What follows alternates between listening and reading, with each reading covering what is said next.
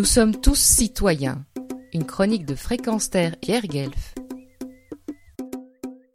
Greta Thunberg, la jeune activiste suédoise, est traînée dans la boue, vilipendée, raillée, même par le philosophe Michel Onfray, pas gênée de s'attaquer à une adolescente, que certains des complices de la jeune fille sont menacés, maltraités par des fascistes en Belgique, je m'efface et lui donne quasiment la parole en lisant des passages de son petit livre Rejoignez-nous, paru aux éditions Quérault et Calman Lévy pour l'édition en français, au prix plus que démocratique de trois euros.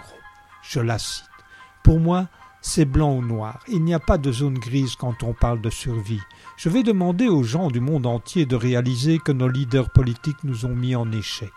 Certains me disent que je ferais mieux d'aller à l'école, quel est l'intérêt de suivre des enseignements du système scolaire quand les plus grands scientifiques issus du même système scolaire ne sont pas écoutés par nos politiques et nos sociétés? Nous ne pouvons donc pas sauver le monde en respectant les règles, car les règles ont besoin d'être changées. Tout doit changer, et cela doit démarrer aujourd'hui. Nos grèves pour le climat n'ont rien à voir avec la politique des partis parce que le climat et la biosphère se fichent de nos politiques et de nos mots creux. Seuls les actes leur importent. À vous, les politiciens qui nous ridiculisez sur les réseaux sociaux, qui me dénigrez pour que les gens puissent me traiter d'attardé mental, de pute, de terroriste et de bien d'autres choses encore.